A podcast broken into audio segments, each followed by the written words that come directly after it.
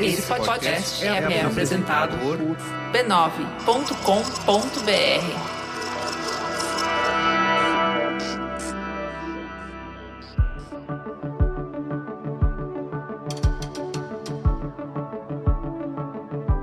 Eu gosto muito de aprender coisas novas e saber que eu não sei. Adoro não saber. Isso é maravilhoso. Essa curiosidade, junto com a coragem de falar não sei, é transformador. Ajuda muito a gente a se jogar sem medo. Qual o pior que pode acontecer? Não tem o pior. O pior é levantar e aprender outra coisa.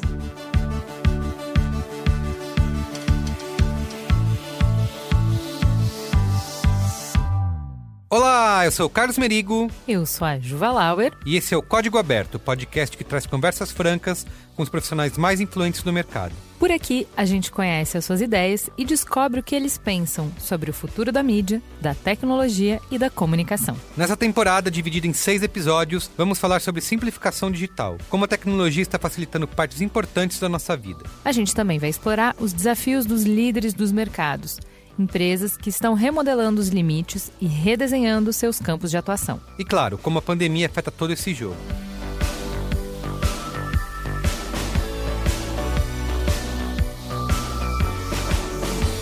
E quem está com a gente nessa empreitada é a COD, gestora de base de dados que está transformando o jeito que as empresas analisam crédito é que o trabalho de empresário não acaba na hora que ele arranja um comprador. É preciso negociar o preço, ajustar as condições, combinar a entrega e a parte mais difícil, descobrir se a pessoa do outro lado é mesmo uma boa pagadora. E aí, ou o vendedor contrata uma ferramenta, muitas vezes cara e complexa, para investigar se a pessoa é ou não uma boa pagadora, ou ele faz exercício de futurologia e confiança, rezando para que quem compra o seu produto não deixe de pagar. 2020 não tem mais por que a gente viver assim, né? Por isso chegou a COD, uma empresa que nasceu para impulsionar o cadastro positivo e mudar o jeito de analisar o crédito no Brasil. Ela acaba de lançar um relatório de análise de crédito totalmente diferente do que existe hoje no mercado, muito mais fácil de usar e de entender e que mostra em uma única página tudo que uma empresa precisa saber para conhecer bem o cliente e avaliar as chances de ele pagar o que deve pelos próximos seis meses. O cadastro positivo é uma forma inovadora de analisar crédito que leva em conta todo o histórico de pagamentos do consumidor e não somente se ele tem ou não negativação.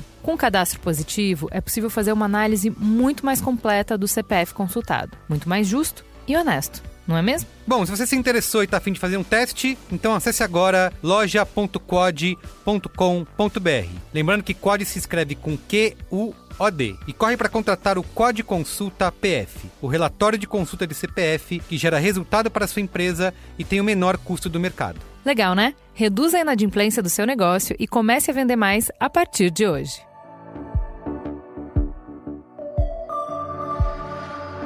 E no episódio de hoje do Código Aberto, eu converso com a Ana Paula Bogos, diretora-geral da RAP, empresa colombiana que é uma das principais plataformas de entrega sobre demanda em atuação aqui no Brasil. A gente conversou sobre o início da carreira dela em bancos e sobre toda a experiência que ela tem no setor de indústrias.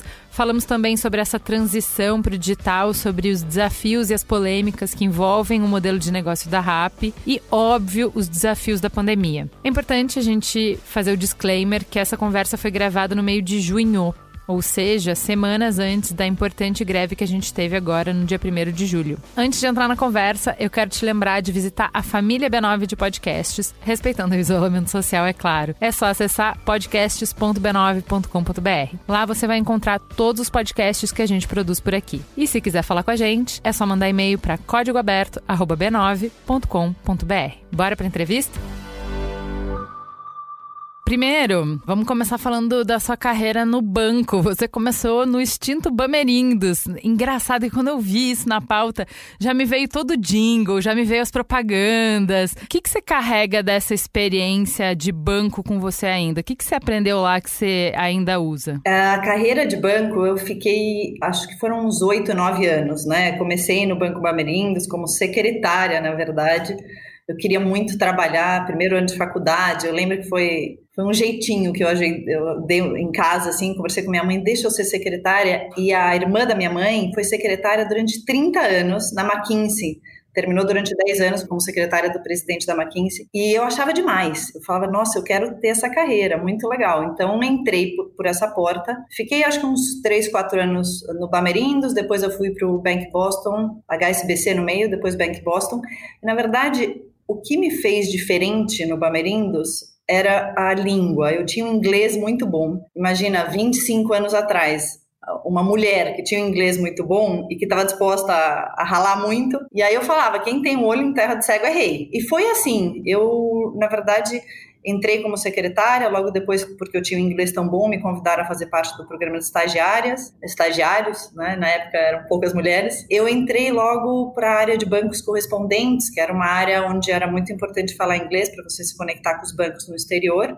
E eu sou uma pessoa de muita conexão, a minha essência é conectar com as pessoas. E eu conectava com a, as pessoas do outro lado, nos bancos, onde quer que eles estivessem no mundo, mas assim também com a mesa de operações, com as pessoas que precisavam de linha eu era o elo. E eu lembro até a minha chefa, que até hoje é muito amiga, Samara Braga, é, brilhante, era uma mulher, e eu olhava para ela e falava, nossa, quando eu crescer eu quero ser igual a ela. Porque ela fazia tudo de uma maneira tão sensível, tão feminina, não era aquela tipo de líder que falava só porque eu sou líder, e 25 anos atrás muitas mulheres eram assim, é, realmente tinham que se mostrar mais fortes, se mostrar menos vulneráveis, e ela foi um exemplo para mim, e a, eu atribuo muito a ela tudo que eu aprendi dessa vulnerabilidade que hoje eu ainda mostro como líder. Eu acredito muito que quando a gente começa a suar, quem vê primeiro que a gente está suando é o público, são os nossos funcionários. Então, da época de banco, eu trago muito isso da gente se apoderar de algo que a gente faz muito bem, não ficar sofrendo pelo que você faz mal, porque sempre você vai ter alguma coisa a melhorar, mas se apodere de algo que você faz bem. Na época eu era uma menina, tinha 17, 18 anos, eu falava bem inglês, eu me apoderei daquilo. E o tema de mostrar o que você não sabe, a vulnerabilidade. Eu tive esse exemplo muito grande da Samara, e até hoje eu trago isso, né? É impossível a gente saber tudo, é impossível a gente dominar tudo. E eu acho que naquela época eu era sempre a mais nova, não era a única mulher, tinha outras mulheres no time, na área de bancos correspondentes, mas era sempre a caçula. Eu comprava o bolo das festas de aniversário. Foi engraçado que, num determinado momento, quando eu assumi uma gerência maior no Bank Boston, o meu chefe falou: Ana, você não pode ser mais a pessoa que compra o bolo. Passa isso para a secretária. E aquilo marcou até uh, a mim, porque eu sou uma pessoa muito de realmente dar, uh, oferecer, ajudar. E o bolo era simbólico, não é, né? É, isso que ia fazer a diferença, mas era simbólico também dentro do banco naquele momento deixar uma outra pessoa fazer isso e não eu, gerente de bancos correspondentes. Então, é, eu acho que essas duas coisas, a fortaleza, usarmos nossa fortaleza para tudo sempre, nos apoiarmos nisso e ser transparente, né, ser vulnerável. Interessante que eu estava vendo uma outra entrevista, nem lembro mais onde é que você tinha dado, que você citou a Brené Brown, que eu também gosto muito, falando dessa vulnerabilidade. E é raro, né, a gente ver é, quem está em posição de liderança falar de vulnerabilidade, porque o, o modelo de gestão antigo que a gente tinha, ele fala isso que você disse, que é força. O líder tem que ter as respostas. Ele está lá na frente, ele está escolhendo a direção, então ele tem que saber. Ele não tem espaço para medo, porque o medo dele espalha para a empresa inteira e deixa as pessoas desarvoradas, né? Como é que você vê isso? Que mudança é essa de paradigma de gestão? É, eu acho que a palavra medo, nesse momento, eu não somo com a vulnerabilidade. É, são coisas separadas. E ao decorrer da minha carreira, todos esses anos, sempre quando fazem esse trabalho de feedback, né, que eu já participei de N feedbacks, sempre vem a primeira coisa, a minha coragem. Eu tenho muita coragem. E, na verdade, acho que é justamente o oposto do medo à vulnerabilidade. Né? É a coragem de se expor e de falar, vamos junto, sozinho eu não vou para lugar nenhum. E a, a Brené Brown, na verdade, foi uma inspiração para mim desde, bom, a primeiro TED dela lá em 2010, Poder da Imperfeição. Realmente sou apaixonada por ela. Eu fui num curso uh, no Arizona, acho que já faz uns 11 anos, 10 anos, e ela era speaker lá ela falou muito de duas coisas, do poder da vulnerabilidade e da escuta. Ela até fez uma dinâmica onde tinha uma, duas pessoas, uma na frente da outra, e duas outras pessoas falando no ouvido dessas duas pessoas que estavam conversando. E as duas pessoas que estavam conversando tinham que se comunicar com aquela vozinha do lado falando, e ela falava: essa vozinha é seu inconsciente, te cobrando as coisas, te exigindo coisas. Imagina se você não tivesse ela essa vozinha que é seu subconsciente, o quanto você estaria entregue naquele momento daquela conexão. E aquilo também me tocou bastante. É, eu acredito muito na coragem dessa conexão verdadeira, no interesse genuíno pelo próximo. Eu acho que é realmente o oposto do medo, Ju, sabe? Porque precisa ter coragem para fazer tudo isso. é verdade, ela fala muito disso. É. Nesse TED que você citou, ela justamente contrapõe. Ela fala que a gente está acostumado a ver a coragem como a ausência do medo e vulnerabilidade como essa posição de fraqueza e que vulnerabilidade é força, né? É, é você ter a coragem de se mostrar com as suas imperfeições e de ainda assim estar tá na arena, né? De estar tá suando, de estar tá sangrando, de estar tá empoeirado lá, mas ainda tá de pé e ainda tá lutando. Eu acho bárbara essa imagem e acho incrível que a gente tenha uma nova geração de gestores que enxerga essa forma de liderar que não é sozinho, que é o que você coloca na sua fala, que inclui outras pessoas, que parte desse olhar de realidade complexa, não vai ter uma pessoa que vai dar conta dessa realidade complexa sozinha, né? Então que a gente realmente precisa de todo mundo junto e para ter espaço para todo mundo junto, eu não posso achar que eu sei tudo. O eu não achar que eu sei tudo é automaticamente eu aceitar minha vulnerabilidade e me abrir para que as outras pessoas possam se conectar e possam trazer o que elas agregam. Ju, te, Sem isso não dá. Vou te dar um exemplo que aconteceu ontem aqui na RAP. Eu sou a, a mais nova de tecnologia, diria aqui, né? Esse mundo novo para mim. E muitos KPIs de uma plataforma eu vim aprender sentada dentro da plataforma. Um deles ontem a gente estava discutindo em growth, em profundidade, o tema de cohort, de retenção. E tinham acho que 18 pessoas numa chamada. E eu falei: olha, eu gostaria muito da gente marcar uma sessão essa semana, 30 minutos, para a gente realmente entrar e esmiuçar o que é o cohort, como ele impacta todos os pontos e tudo mais. Pode ser, eu perguntei para o Rafael, que é o CMO da área que eu cuido. Lógico, eu não vou marcar essa semana 30 minutos, de repente, acho que eram 9 ou 10 pessoas na chamada, eu poderia participar também, eu poderia participar também. E à noite eu fui contar, na verdade, para um dos co-founders, que eu ia fazer essa sessão. Aí ele falou para mim: você podia ter me perguntado, eu te explicava. Eu falei: não, mas não sou só eu. Imagina que tinham 10 outras pessoas nas chamadas que têm anos também de rap e também ainda não sabem. Mas é isso, é a força de, de por dentro se expor sem medo. E acho que dar o exemplo ajuda muito para que essa moçada, moçada levante a mão e fale, eu não sei, né? Não, tá tudo bem. Porque é uma moçada muito boa, veio do ITA, da GV, tem que saber tudo, não precisa, né? Ninguém, Ninguém sabe, sabe, tudo, né? Ninguém dá conta de tudo. Você falou um pouco da, é, dessa mudança, desse novo ambiente. Antes de entrar nessa mudança para o RAP, conta um pouco da mudança de sair de banco para a indústria.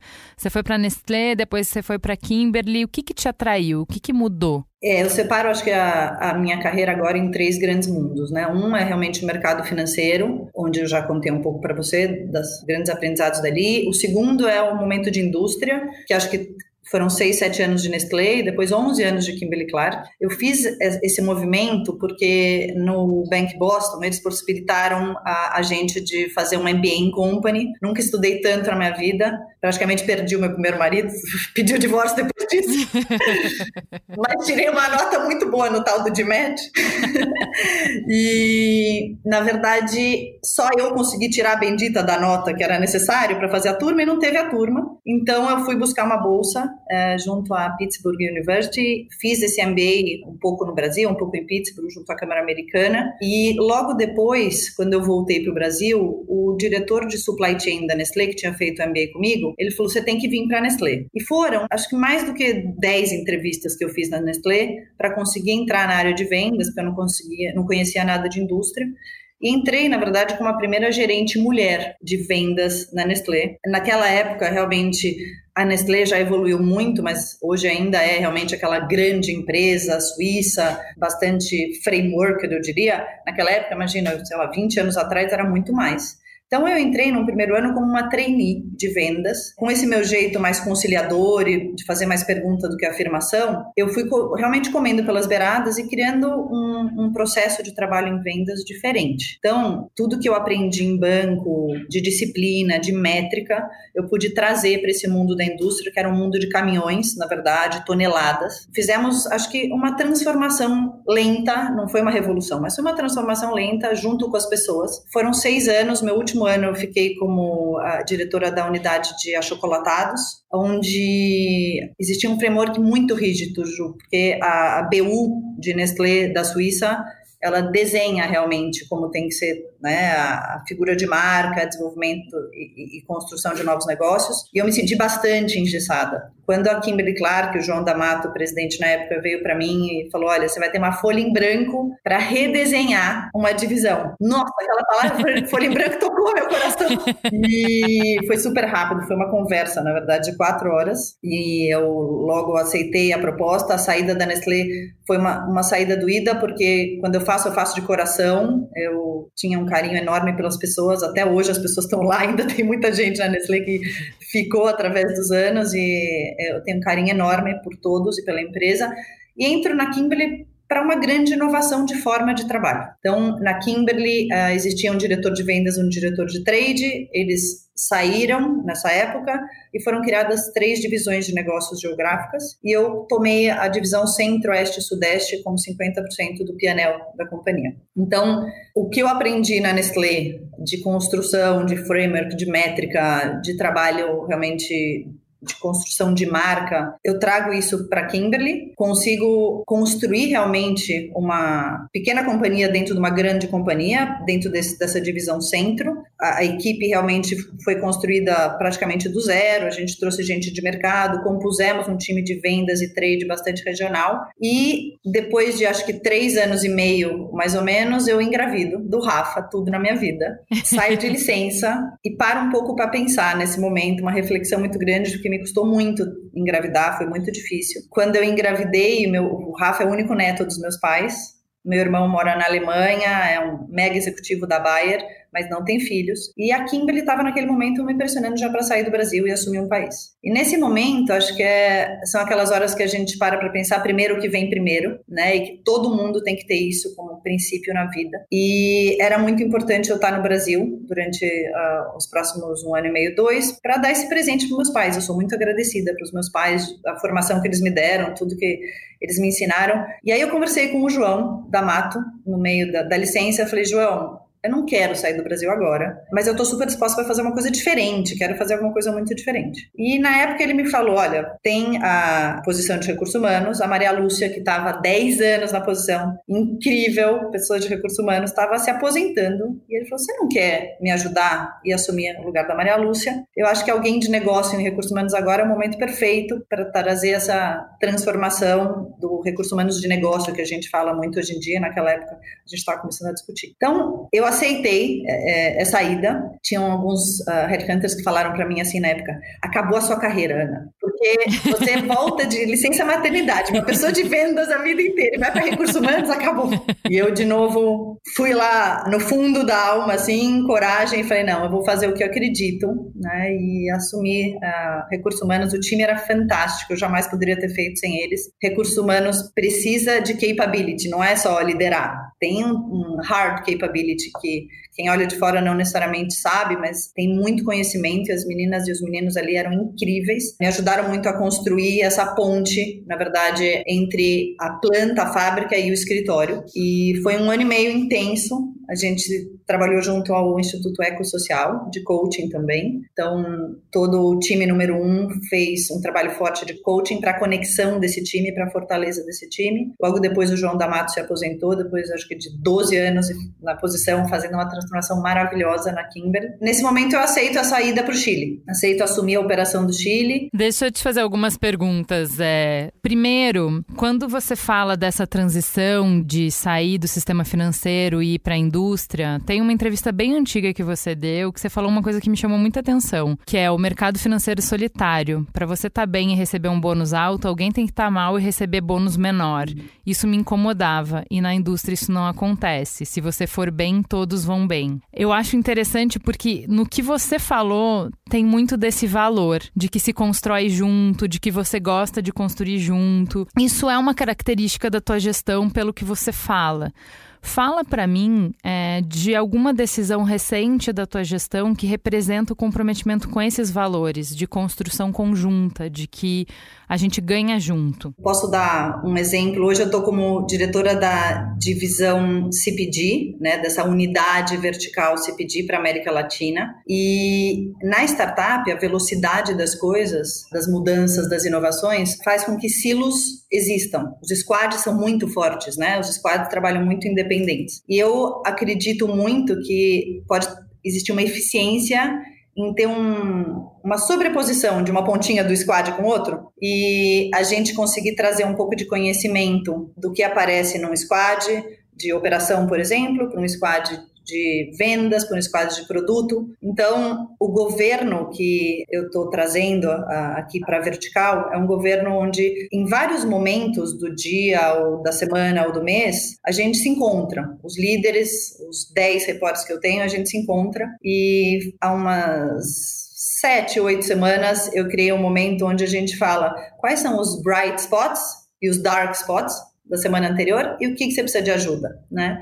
É um momento rápido, não precisa ser muita coisa. Só, gente, foi brilhante aquilo que aconteceu, foi duríssimo aquele outro, não consegui, me ajuda com tal coisa. Isso traz um conforto para o ecossistema da vertical, sabe?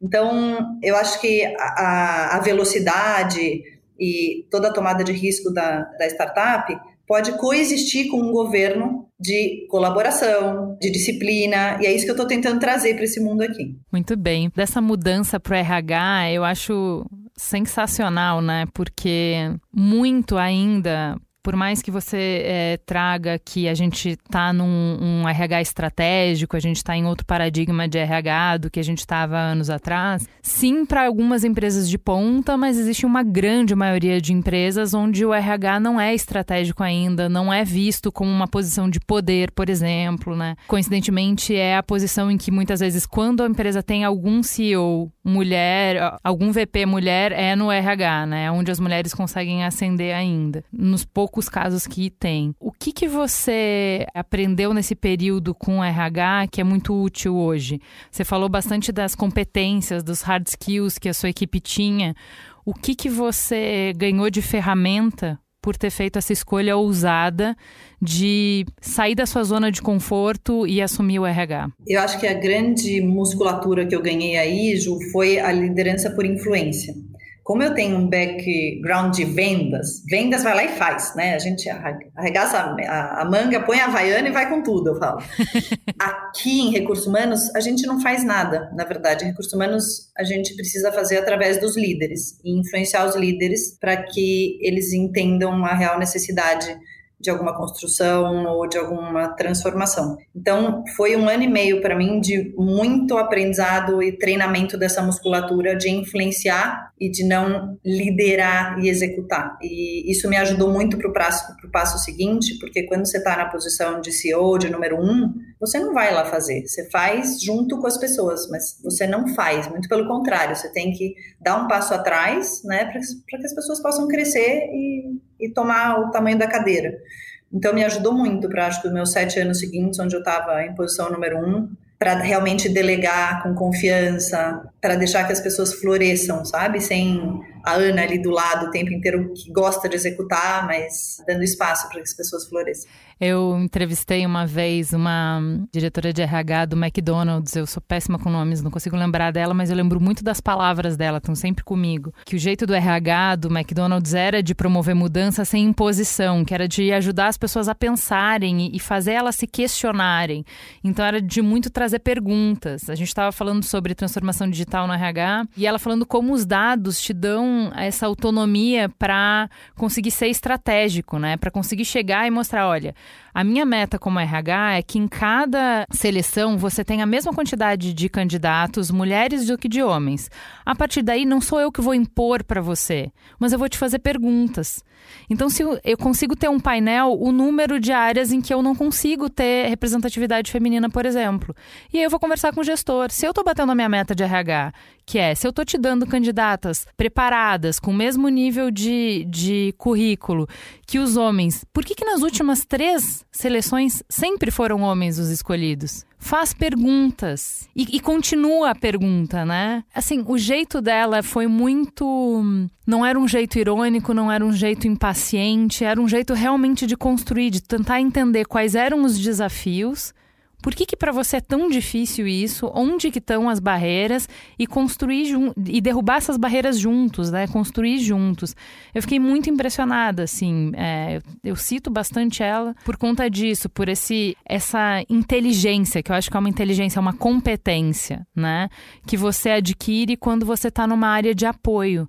Como é que você constrói sem impor? Eu achei, assim, brilhante. E Ju, eu posso, só construindo sobre isso, eu acho que quando a, o Instituto Ecossocial entrou, justo naquele momento, quando eu estava com, com recursos humanos na Kimberley, ele ajudou justo aos líderes entender o que é ser um mentor, porque os líderes, principalmente daquela época, a gente estava falando vai, de 10 anos atrás, e líderes com mais idade estavam acostumados a ter a palavra final. E eu fui educada assim, para ter a certeza das coisas. O mentor, ele não pode dar a resposta fechada, ele tem que fazer a pergunta, né? Justamente para ser o mentir e trazer a resposta. Mas a gente veio todo o board lá da Kimberly aprender isso junto quando o Ecossocial fez um treinamento de mentores com todos, eu me achava ótima mentora e eu falava, gente, eu estou dando resposta, não faço pergunta. Então, ajuda muito você estar tá atento que, na verdade, ser um mentor ou realmente construir uma resposta depende das boas perguntas que você faz, não das boas respostas que você dá, né? Muito bom. E agora eu queria, para encerrar esse bloco, falar um pouco dessa sua mudança para o Chile, né? É, ser uma executiva expatriada com um filho pequeno. Quando eu li sobre essa passagem da sua vida, os desafios, né? A carreira do marido, como é que fica, trabalhar 14 horas por dia, não sei o quê, com um filho pequeno, sem estrutura de apoio, né? Sem a pai, mãe, amigo para estar tá lá ajudando com a criança. Então, como é que você dá conta de ser mãe e ao mesmo tempo é, ser uma executiva fora do país? Então, você tem que conquistar a, a equipe sem ter exatamente as mesmas ferramentas ferramentas culturais que elas. Então, muitos desafios ao mesmo tempo, tudo agora. Essa passagem me lembrou muito, muito, muito o livro da Sheryl Sandberg, o Lenin, sabe? Porque ela fala de quantas vezes a gente se retira da corrida antes que a pergunta apareça, uhum. pra gente não entrar em conflito. Então, lá na frente eu vou querer ter o um filho. Não tenho nem o namorado, que dirá o marido, que dirá, né? nem existe esse problema ainda. Uhum. Mas lá na frente eu sei que se eu pegar esse cargo agora de gerente, daqui X anos vão querer que eu seja diretora, e daqui X anos vão querer, e aí vai ser quando eu vou querer ser mãe, e aí eu vou.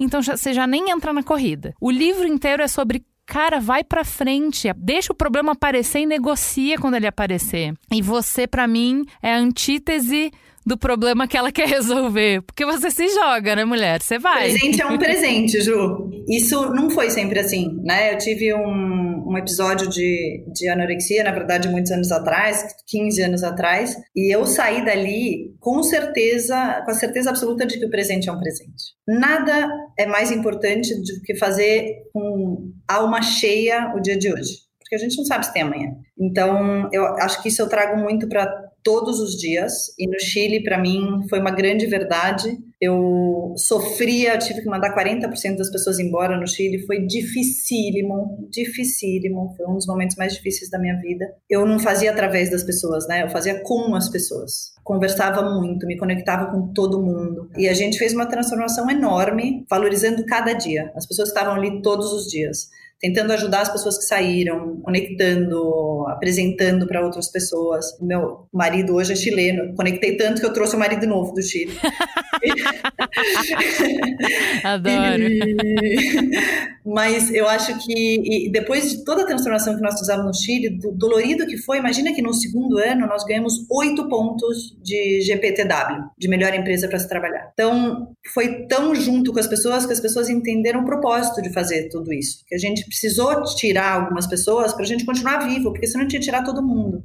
Então, é, eu acho que é, é, um grande valor que eu tenho. A gente valorizar o que a gente tem hoje, cuidar das pessoas que estão do nosso lado hoje, da empresa, dos colaboradores, e o amanhã é consequência de como a gente lida com hoje. Então, mas é, a minha pergunta era muito. Claro que existem é, obstáculos estruturais, culturais, uma série de obstáculos para que as mulheres não ultrapassem o labirinto do poder e não cheguem nessa posição que você chegou no Chile, de executiva expatriada, uhum. principalmente expatriada, porque você tem tem que mover uma série de coisas. Mas o que eu acho interessante é essa abordagem da Sheryl Sandberg, que é os obstáculos que tem dentro da gente. A gente nem se coloca na disputa. Você não sofreu desse problema, você definitivamente se colocou em todas as disputas, você entrou em todas as divididas de bola.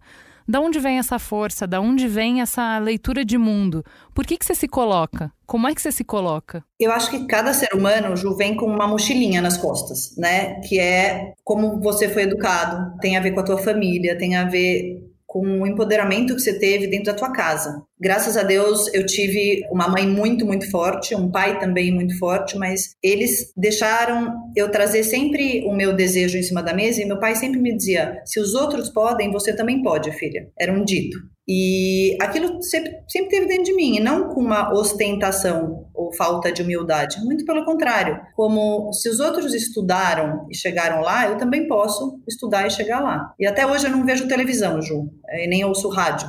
É, porque eu falo, gente, enquanto as pessoas estão lá sentadas vendo televisão, eu poderia estar lendo alguma coisa, estudando alguma coisa. E meu filho sempre fala, mãe, você nunca vê televisão.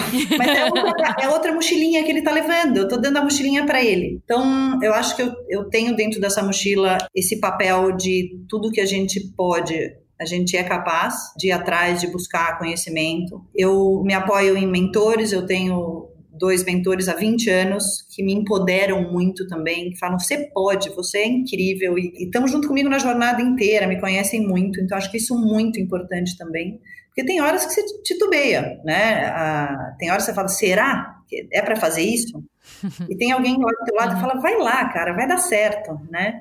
Então, acho que isso me ajuda muito. Faz parte da mochila. A gente tem que pôr, pôr ferramentas nessa mochila, né? Porque às vezes é, fica mais íngreme, mas daí você tira uma ferramenta da mochila e isso te dá um impulso. Muito bom. Vamos para a segunda parte da entrevista. Vamos falar de rap, então. Uhum. O uhum. que, que te motivou a sair desse cargo super alto numa empresa de 148 anos para ocupar um cargo regional em São Paulo numa empresa de 5 anos? Né? Eu acho que é um dos desafios grandes de qualquer startup, dessas empresas de, da economia digital, é atrair os melhores talentos. Né? A gente está numa disputa. Como é que essas empresas conseguem ser sexys para os profissionais mais disputados do mercado? A minha saída da Kimberly para a Rap foi um, acho que um choque dentro da Kimberly, na verdade, né? Foi duro. Ela foi consequência, e eu tentei fazer um rollback assim, quando eu tomei a decisão, principalmente dos últimos movimentos na Kimberly. Eu estava como uh, head da unidade de B2B no Brasil, e tínhamos feito uma grande transformação digital, que eu achei que era grande naquela época, quando eu ainda estava numa empresa tradicional.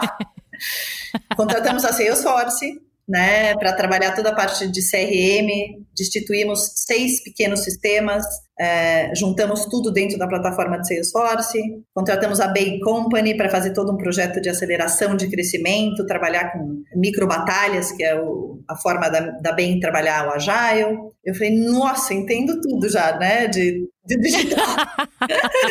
Fui para o Singularity, fiz o curso de uma semana, e aí veio a possibilidade de trabalhar numa startup, e eu já estava com o bichinho do digital, do Agile dentro de mim, eu sou uma pessoa que gosta de sair da zona de conforto. Eu saio bem dela. E, na verdade, nesse momento, eu, eu já estava conversando de participar de alguns boards como conselho. Eu falei, gente, eu só tenho 45 anos. Como assim sentar em board? Falta tanto, né? E todo esse mundo que eu acabei de descobrir, que eu tinha acabado de descobrir, o Agile, o digital, tudo mais. E aí me surgiu a, a possibilidade de entrar na RAP. Eu era já uma heavy user, então eu já entendia o propósito de ajudar que tem a RAP. Acho que uma ou duas semanas antes de me chegar o WhatsApp do Headhunter, que foi numa sexta-feira, eu estava na casa da minha melhor amiga, minha irmã, numa festa de aniversário do filho dela, e as crianças enlouquecidas à noite e precisava de algum brinquedo e eu falei, vou pedir na RAP um bingo. Chegou em 28 minutos o bingo. Tinha acabado de acontecer. E na, na sexta, acho que anterior à proposta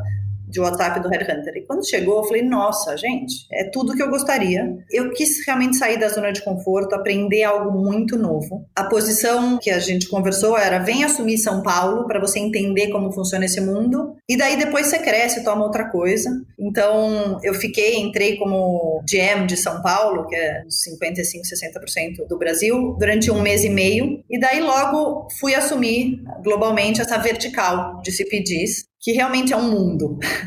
é um mundo e. Mas você é muito movido pela, pelo frio na barriga, né, mulher? A Cláudia Woods, eu estava conversando com ela sobre isso, eu acabei de entrevistar ela para o Código Aberto também. E ela tem esse espírito pioneiro, né? De chegar com, a fo com o facão, abrindo a picada no meio do mato. É assim, se ela tá num lugar que já está estabelecido, exatamente o que você estava falando da Nestlé, se já tem framework, não é para ela, esquece. Ela quer estar tá num lugar em que não tem nada, é uma zona, não tem métrica, não tem. Porque ela quer construir, entender, sabe? Desbravar. Esse é o, o, lance dela. E assim, eu acho que a tua vibe é diferente, não é necessariamente ser é o primeiro a chegar e tal, mas você gosta do que é novo para você do desafio para você, né? Do e agora, gente, eu não tenho garantia, não sei o que fazer. E esse frio na barriga, aí é que tá a diversão, né? Aí é que tá o interessante. É, eu gosto muito de aprender coisas novas e saber que eu não sei. Adoro não saber. E aí isso, não saber. Isso é maravilhoso e essa curiosidade junto com a coragem de falar não sei, é transformador. Ajuda muito a gente a se jogar sem medo. Qual o pior que pode acontecer? Não tem o pior. O pior é levantar e aprender outra coisa. Sabe o que, que eu gostei que você estava falando do exemplo do bingo das crianças? Uhum. É, o rap tem esse botão do qualquer coisa, né? Que você pode pedir qualquer coisa, inclusive um bingo numa festa do pijama. Eu vi numa matéria que, assim, o aplicativo já recebeu as coisas mais, os pedidos mais bizarros. Tipo, ah, eu quero 40 balões de gás hélio para um presente, para uma festa. Eu quero um acompanhante para um paciente para fazer uma endoscopia, não tem com quem ir, precisa de um acompanhante, enfim. Quanto que você acha que a relação que a gente tem com o RAP é diferente das outras plataformas como iFood, Uber Eats e 99 Food, por exemplo, por conta desse botão. Porque a maior parte da receita de vocês, a maior parte da operação de vocês é a mesma que esses outros aplicativos, é comida. Mas a relação me parece com um cliente que é diferente. Tanto é que você, quando cita a sua relação com a RAP, antes de entrar na empresa, não cita um pedido de comida. Cita a RAP resolvendo um problema, um trampo. É isso aí. É isso aí. E a nossa origem vem daí, Ju. Na verdade, a RAP foi fundada cinco anos atrás, um pouquinho mais que isso, para ser uma empresa de delivery. Só que existia esse botão. E esse botão possibilitou a gente conhecer a real dor e necessidade do usuário. Então, a gente começou a entender o que era pedido ali. E analisando essa dor e essa demanda, foi que a gente conseguiu criar todos esses outros botões. Hoje, mais de 30 botões. Porque a, a real dor ali do usuário é uma parte crucial, na verdade, de, uma, de um super app, de uma plataforma que quer atender realmente esse ecossistema inteiro. Então, eu acredito que é um grande diferencial e a gente consegue entregar tudo que está ali nesse botão em menos de uma hora. A rapidez no processo faz parte ainda, é como o laço no final de você realmente tem a dor, e solucionar ele tão rapidamente de uma forma efetiva, eficiente. Então, mas, eu não, mas tem alguma coisa de emocional na relação que é diferente. Eu não sei se porque é comoditizado essa relação de, olha, eu vou de um ponto A ao ponto B e é você que vai fazer esse transporte. E a gente não já teve várias discussões sobre como é, o fato de você fazer essa transação através de um aplicativo às vezes desumaniza a pessoa porque você entra e não precisa o Uber vende como um diferencial você não precisa mais falar com o motorista você entra e ele te leva do ponto A ao ponto B não precisa perguntar caminho não precisa perguntar nada. Então o aplicativo vem para desumanizar. É o mesma coisa, é um aplicativo que vai juntar o que você precisa com quem consegue fazer. E me parece que a dinâmica no rap é diferente. E eu não consigo colocar a mão, não consigo entender se é porque não é um commodity ou se é porque entra num momento diferente da vida, que é você tá enlouquecido com as crianças gritando na festa de aniversário e o cara trouxe não é um produto, ele trouxe uma solução. Ali foi um bingo que materializou, entendeu? Uhum. Mas o que ele trouxe para você foi um momento de sossego na hora que eles iam botar fogo na cortina da sala, entendeu? É. Então, assim, Eu já dei bolo pro entregador do rap, entendeu? Totalmente. Eu já dei bebida. Eu já pedi desculpa porque ele tava na chuva. Porque o cara resolve um problema. Não é uma relação tão. Relacionada a produto, é a solução, né? É, então, vou te dar dois exemplos, Ju. Um, quando eu decidi vir para a RAP e eu contei para minha mãe que eu ia sair da Kimberly, que faz fraldas e papel higiênico, eu ia para a RAP, que é uma plataforma. Ela quase morreu, né? E ela falou para mim assim, depois de ter um ataque, acho que talvez no dia seguinte, ela falou: Filha, agora eu entendo, você vai para aquela empresa da Asa do Anjo? E aí eu falei: Da Asa do Anjo, mãe? E ela me mandou a foto de ponta-cabeça do nosso logo. Uhum. Eu falei: É, mãe, ela que me resolve tudo, porque ela já sabia que a RAP me resolvia tudo. Eu falei, essa mesma. E a minha cabeleireira falou a mesma coisa, Ju. Falou, você vai para a empresa da Asa do Anjo, porque a, o usuário que sabe realmente, que entende o propósito da gente de solucionar problemas, chega a ver isso na marca até, né? É a asa de um anjo que vem e traz com purpurina a solução do seu problema. e acho que as empresas hoje, até é, eu estava conversando com meu irmão, por exemplo, Bayer, uma empresa tradicional, está hoje trabalhando muito mais o tema de outcome, outcome base, não entregar o produto, o inseticida, mas entregar a proposta para que a, farma, a, a, fazenda seja mais eficiente, que seja um ecossistema de solução completa. Então, a Bayer entrega o dado, o aplicativo e o pesticida. Então, eu acho que a RAP já nasceu sendo um outcome-based platform, né? A gente vem não para trazer o bingo ou para trazer o livro. Tem uma, uma outra história que eu vou te contar depois. A fada do dente. A gente levou o livro para uma mãe que caiu o dente às nove da noite e ela não dava dinheiro, ela dava livro. Só que ela não podia sair, deixar o filho sozinho para comprar o livro. Então, o nosso RT, o entregador parceiro, que a gente chama, foi a fada do dente. E ela mandou a mensagem: obrigada por ser minha fada do dente. Olha, eu fico até arrepiada. Mas é lindo, é demais. Então, é, achei sensacional que você falou de ecossistema é, e dessa, desse estranhamento da sua mãe, né? De, pô, você vai sair da empresa que faz fralda para ir para uma plataforma. Mas é isso, vocês são plataforma. A produção não está em vocês como a Bayer. Né? Você não está lá fazendo fralda, a produção está no restaurante. O dinheiro não está em vocês, o dinheiro está nos consumidores. Todo o valor que vocês trazem para a mesa está em melhorar esse sistema. Então, assim, vocês são grandes porque vocês galvanizam a força de milhões de pessoas que vão oferecer o trabalho ou a renda dentro dessa plataforma. Como é que a RAP usa a força que ela tira do sistema, ou seja, a grandeza de vocês, que vem dessas pessoas que estão dentro do, do sistema, quer o entregador, quer o restaurante, quer o cliente, para melhorar o sistema. Como é que vocês contribuem para esse ecossistema? Ju, eu diria que duas grandes formas. A primeira, nós somos um, uma, um super app, uma plataforma de conexão. Né? Então, nós conectamos três grandes partes. Uma parte são os restaurantes e supermercados, que muitas vezes não têm acesso a uma plataforma digital.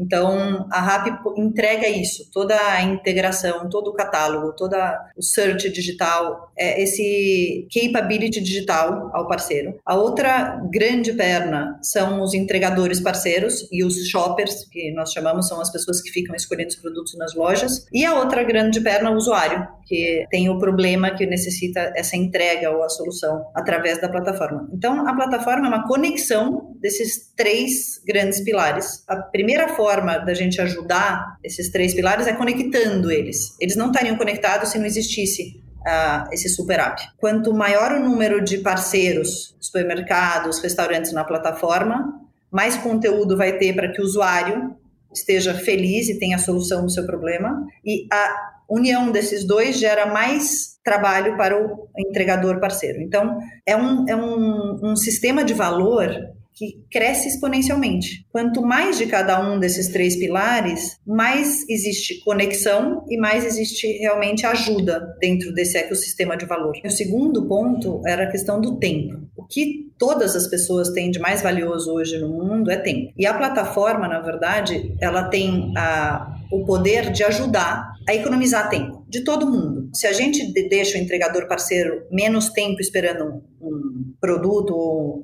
um prato a ficar pronto, para ele é melhor, ele vai ser mais eficiente. Se a gente deixa o usuário com menos dor durante menos tempo, também é mais eficiente. E também o, o supermercado e o, e o restaurante. Quanto mais ele esteja conectado, ele esteja mais integrado na plataforma, também mais eficiente o tempo dele de venda. A personalização é o que a gente, como plataforma, pode fazer melhor a gente entender cada usuário, cada entregador parceiro, cada parceiro aliado que a gente chama, como um único e a gente entregar personalização para ele, eu acho que é aonde a gente pode somar mais valor. Quando a, a RAP começou, a RAP te mandava 30 mensagens, pop-ups no celular, as pessoas falavam, gente, pelo amor de Deus, não aguento mais, né? Hoje, você vai receber, e ontem eu recebi um, por exemplo, de um restaurante chamado Pipo, eu consumo uma gastronomia específica dentro da plataforma. Hoje eu não recebo mais pop-up, leve dois, pague três no McDonald's. Eu recebo lançou o Pipo dentro da plataforma. E aí eu tenho interesse em ver aquilo. Esse touch point, essa conexão, esse meu tempo para entender o que está acontecendo tem valor. Da mesma forma, o motoqueiro, a gente tenta deixar ele o menos possível parado. Ele recebe um pop-up, pode chegar na loja, quando o produto tá dois a três minutos de ser entregue, pronto. Então a gente tem todo esse cooking time medido. Então, acho que o grande valor também está usar a plataforma e usar o conhecimento que a gente tem desses três grandes stakeholders para entregar tempo para eles. Né? Acho que é nosso dever também esse. E como é que vocês evitam abusos? Porque hoje, por exemplo, é, você falou que você foi para o Singularity, todo ano eu faço a cobertura do SXSW, que é um dos eventos mais importantes de inovação do mundo, da gente entender que conversas estão mobilizando é, diferentes áreas de conhecimento e de atuação humana e tal. Um dos temas transversais no SXSW do ano passado foi é, a responsabilidade das plataformas. Então, se a gente está vivendo numa economia de dados, os dados trazem necessariamente poder, né? E com grandes poderes vem grandes responsabilidades. Né? Então, a gente cobra muito Facebook, Twitter de como a construção dos algoritmos interfere na política, na democracia, na nossa vida cotidiana, nas relações entre as pessoas. Então, se afeta a vida de todo mundo, por que, que a gente não tem acesso? Por que, que não é transparente? Então, cada vez mais existe uma discussão, uma construção de que essas empresas precisam ser mais abertas. Se elas impactam a vida de todo mundo, elas precisam ser mais democráticas, elas têm que ser mais transparentes e precisam ser mais democráticas. E aí a gente vai para como essa discussão, que é global, que é muito maior do que a gente, afeta a RAP, né? Então, a regra que vocês fazem, criam para os algoritmos, afeta os negócios de muitas pessoas. Então, aparecer bem ou mal na plataforma determina o sucesso ou fracasso de qualquer restaurante. Isso é muito poder. Como é que você evita abuso de poder? Como é que você consegue usar esse grande poder com responsabilidade? Um dos princípios, acho que básicos, Ju, aqui dentro é o tema de transparência, né? E na startup, acho que até pela velocidade de como tudo acontece, não existe agenda, second agenda. É muito transparente tudo, todo mundo sabe de tudo, até porque a empresa funciona não por níveis hierárquicos, mas por squads, então não tem muita hierarquia, tá todo mundo junto. Então, é, a responsabilidade social que a gente tem hoje, mais do que nunca, tanto de ser um enabler para crescimento de restaurantes e, supermercados como um enabler de renda extra também para, para o entregador parceiro é muito grande. Então, a, a, transparência que a gente fala com os parceiros, as conversas que a gente tem em focus groups com os entregadores, a gente está aqui, na verdade, como parte desse ecossistema para evoluir sempre, uma escuta super ativa num modelo de negócio novo, mas como princípio, a gente tem sempre a transparência de tudo que a gente faz, a responsabilidade social por tudo que a gente faz e a gente impactar positivamente os três pilares desse, desse ecossistema. Mas como que vocês demonstram essa transparência, por exemplo, para os restaurantes? Eles sabem o que faz eles ficarem bem ranqueados ou não? Existe é, transparência nisso? Quanto do algoritmo de vocês é transparente? Existe um, o, o algoritmo de demanda, né? O algoritmo ele é, se retroalimenta. Então, quanto mais demanda, mais ele aparece. E aí a gente tem um, a gente chama de um processo de onboarding, de nurturing, porque os restaurantes novos ou os supermercados novos que entram ainda não tem a demanda, porque o usuário ainda não sabe que ele está ali dentro, né? Então a gente tem também o algoritmo de nurturing, que é justamente como fazer esse onboarding desse novo partner, que realmente as pessoas saibam que eles estão ali. Então a gente tem também botões logo em cima quando você abre a plataforma de restaurantes, novos aqui. Você consegue saber são novos e aí o algoritmo vai aprendendo, na verdade, nesse processo de nurturing e depois ele entra dentro desse ecossistema maior, tá? Mas a gente tem a preocupação dessa transparência e desse cuidado, principalmente nesse momento, entraram muitos novos aliados e parceiros, né? Então, a gente trabalhou bastante fortemente com disciplina nessa execução desse engajamento inicial, para que daí eles façam parte depois de um algoritmo maior de demanda mas como cuidar deles né, nesse momento. Como que as Dark Kitchens se inserem nessa estratégia de desenvolvimento do ecossistema? As Dark Kitchens são uh, um projeto já da RAP não só no Brasil, né? Nós temos Dark Kitchens em, nos nove países onde nós estamos presentes.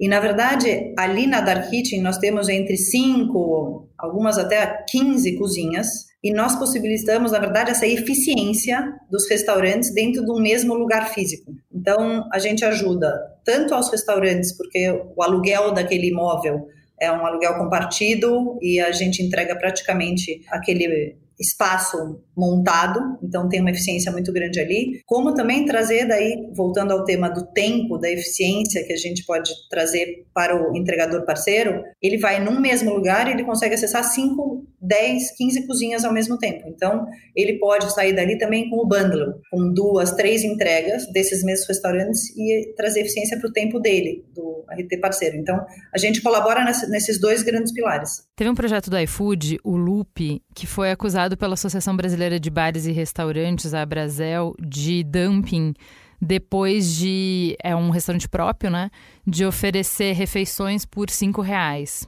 Então, quando eu falo de abuso de poder, qual é o compromisso que vocês têm de não usar os dados, o que vocês aprendem do mercado, do jeito de trabalhar, do jeito de fazer com esses parceiros?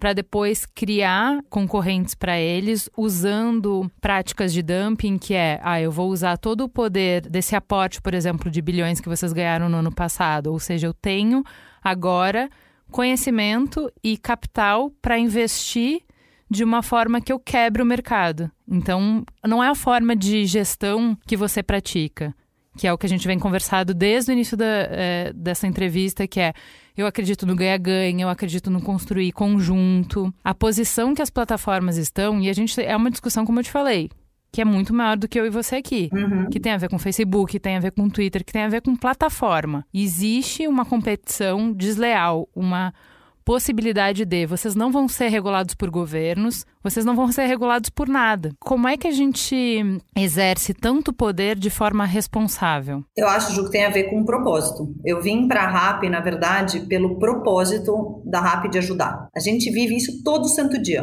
A gente existe para ajudar. Em qualquer conversa, em qualquer squad, em qualquer casa, não é nem corredor hoje, a gente fala que a gente existe para ajudar esses três grandes pilares. Eu falo, na verdade, já muitas vezes em público, o meu propósito nessa vida é ajudar. Eu vim para ajudar as pessoas. Então, eu me conectei muito com o propósito da RAP e acredito nele de verdade. O nosso DNA está em trazer realmente suporte para esses três grandes pilares e eu acredito que a gente faz isso todos os dias, seja nesse momento com os protocolos de segurança, seja na, na entrega em menos de uma hora, seja no, no enabler que a gente está dando para esses parceiros que não tinham acesso a plataformas digitais.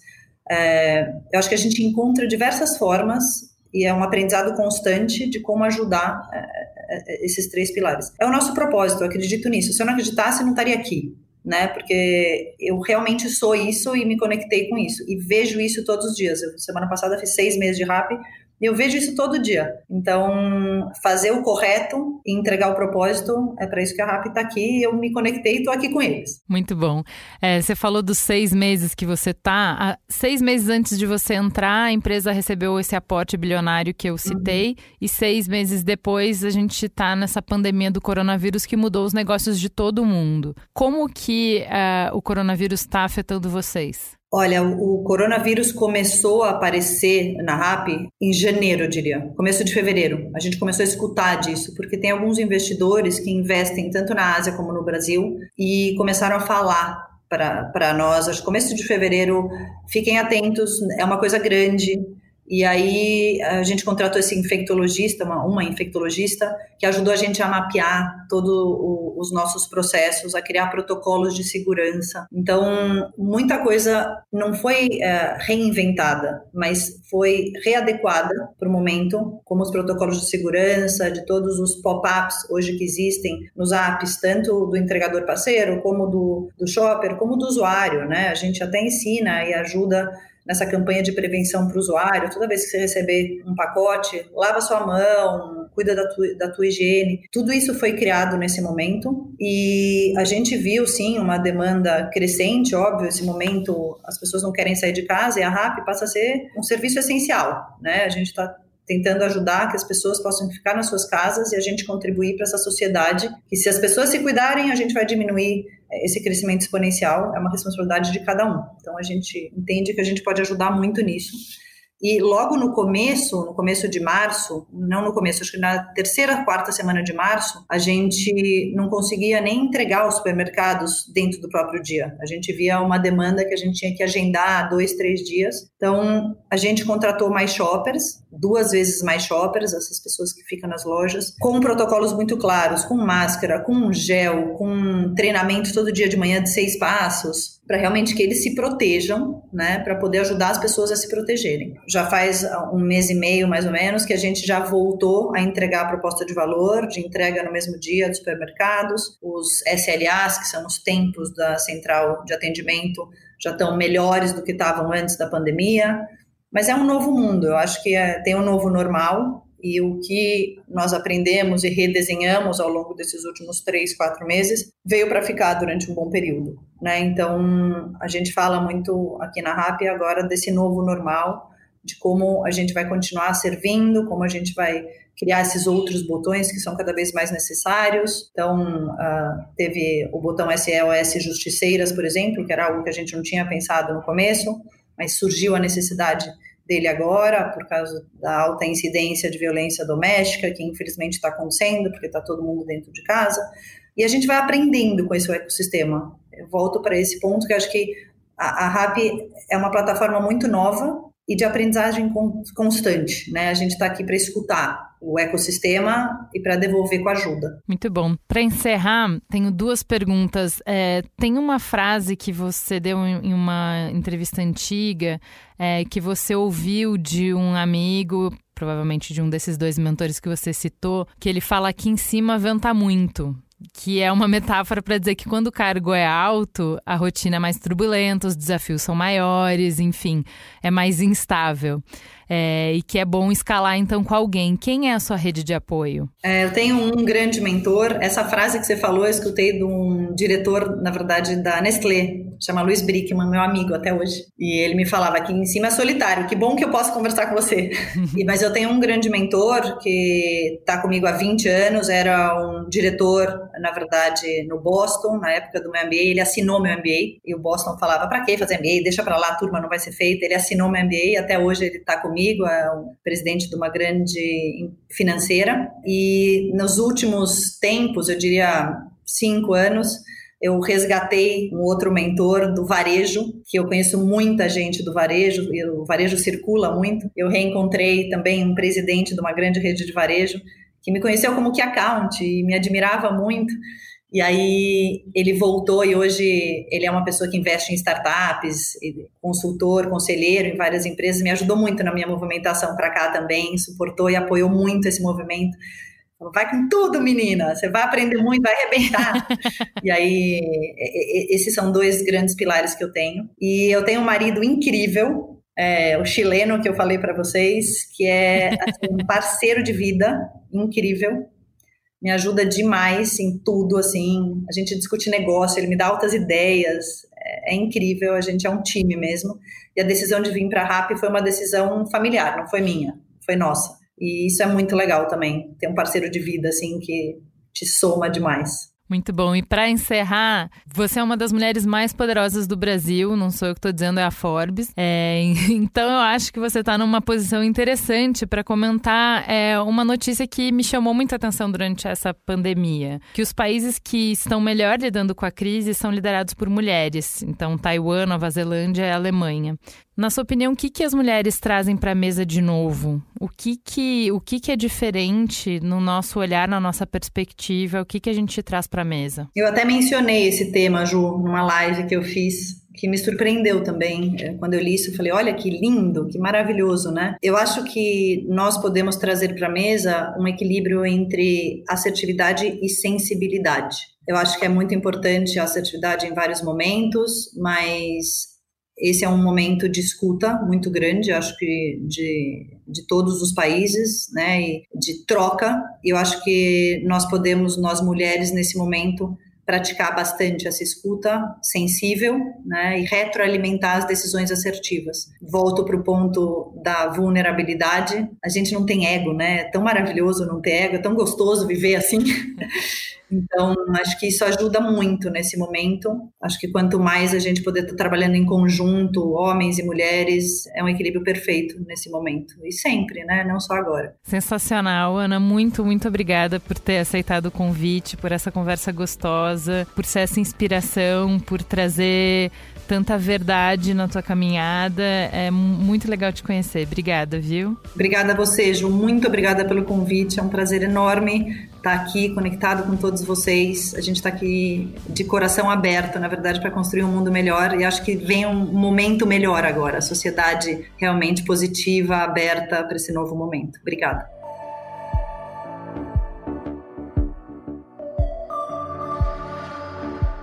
Código Aberto é uma produção B9, com a apresentação de Juva Lauer e Carlos Merigo, coordenação geral de Carlos Merigo, Juva Lauer e Cris Bartz, direção Alexandre Potashev, produção Beatriz Fioroto, apoio à pauta e pesquisa Iago Vinícius, edição de Mariana Leão, identidade visual Carlos Merigo, coordenação digital AG Barros, Pedro Estraza, Lucas De Brito e Iago Vinícius, atendimento e comercialização Raquel Casmala, Camila Maza e Thelma Zenaro.